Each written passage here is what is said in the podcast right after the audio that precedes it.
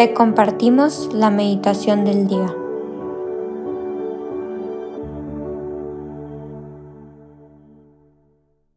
En el nombre del Padre, del Hijo y del Espíritu Santo. Amén. Ven Espíritu Santo, hazte luz para quienes todo lo ven oscuro, amor para quienes se creen o están solos, fuerza para quienes perciben la debilidad física y también en su espíritu. Tú eres el mejor abogado. Defiéndenos de nosotros mismos, de nuestras melancolías y desesperanzas. Que seas tú quien siempre reine en nuestros corazones. Amén. Hoy jueves 16 de febrero vamos a meditar el Evangelio según San Marcos capítulo 8 versículos 27 al 33 que dice, En aquel tiempo Jesús y sus discípulos se dirigieron a los poblados de Cesarea de Filipo. Por el camino les hizo esta pregunta, ¿quién dice la gente que soy yo? Ellos le contestaron, algunos dicen que eres Juan el Bautista, otros que Elías, y otros que alguno de los profetas. Entonces él les preguntó, ¿Y ustedes quién dicen que soy yo? Pedro le respondió, Tú eres el Mesías y él les ordenó que no se lo dijeran a nadie. Luego se puso a explicarles que era necesario que el Hijo del Hombre padeciera mucho, que fuera rechazado por los ancianos, los sumos sacerdotes y los escribas, que fuera entregado a la muerte y resucitara al tercer día. Todo esto lo dijo con entera claridad. Entonces Pedro se lo llevó aparte y trataba de disuadirlo. Jesús se volvió y mirando a sus discípulos reprendió a Pedro con estas palabras. Apártate de mí, Satanás, porque tú no juzgas según Dios, sino según los hombres. Palabra del Señor. Gloria a ti, Señor Jesús. Este es un evangelio increíble, porque para empezar, narra este momento súper significativo en donde Jesús es reconocido formalmente por sus discípulos como el Mesías, el Cristo, pero también en este Evangelio se narra esta predicción dolorosa en donde Jesús dice, habla claramente que deberá sufrir, deberá ser rechazado y deberá morir por nuestra salvación. Y es que Pedro no lo puede soportar, porque él cree que el Mesías debe ser glorioso, poderoso y vencedor, no un perdedor. Y en la memoria de Pedro, este día permanecerá como este gran recuerdo de su alegría cuando reconoció a Jesús como el Mesías, pero también como recuerdo del gran dolor que le causaron las duras palabras de Jesús cuando le corrigió la imagen que él tenía del Mesías. Y la cambió y le enseñó que un Mesías es el modelo del amor que se sacrifica por los que ama.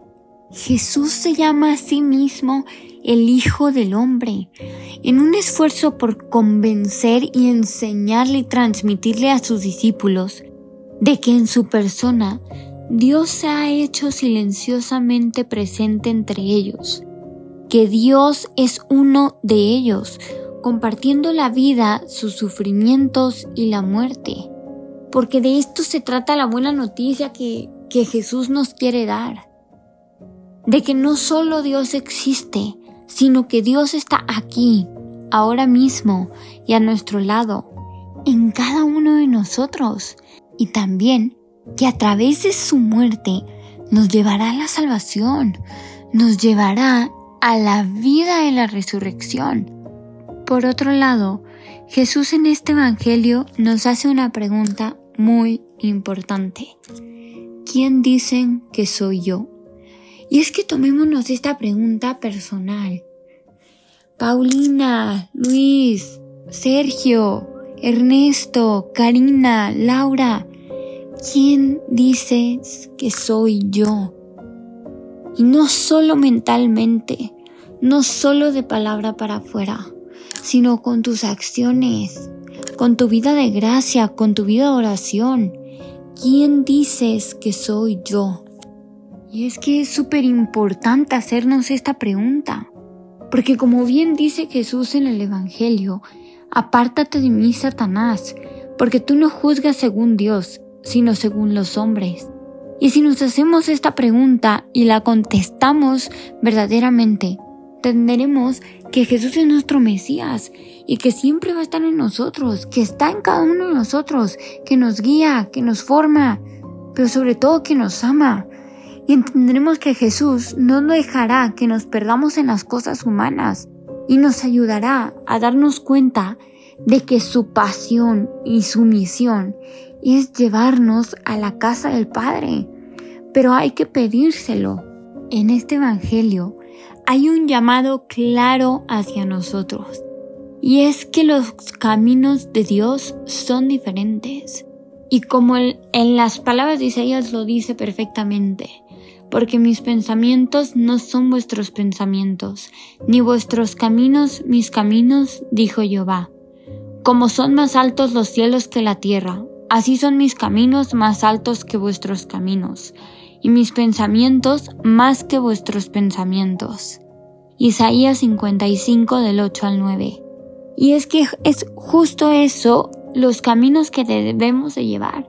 Y que contestándonos esta pregunta y entendiendo que es nuestro Mesías, los queremos seguir siempre y le pediremos que siempre nos guíe y nos acompañe en estos caminos.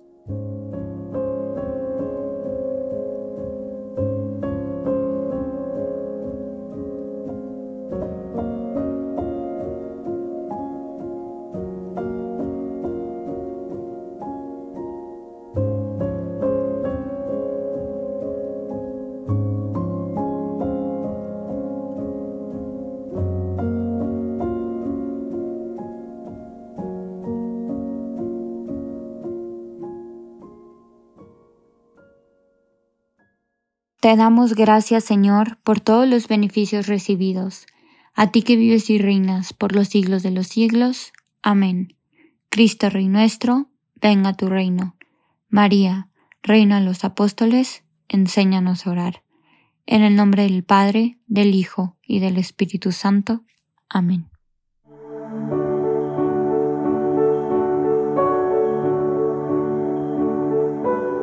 Señor, que seas tú quien siempre reine en nuestros corazones. Los invitamos a que se queden en diálogo con Él. Nos escuchamos mañana.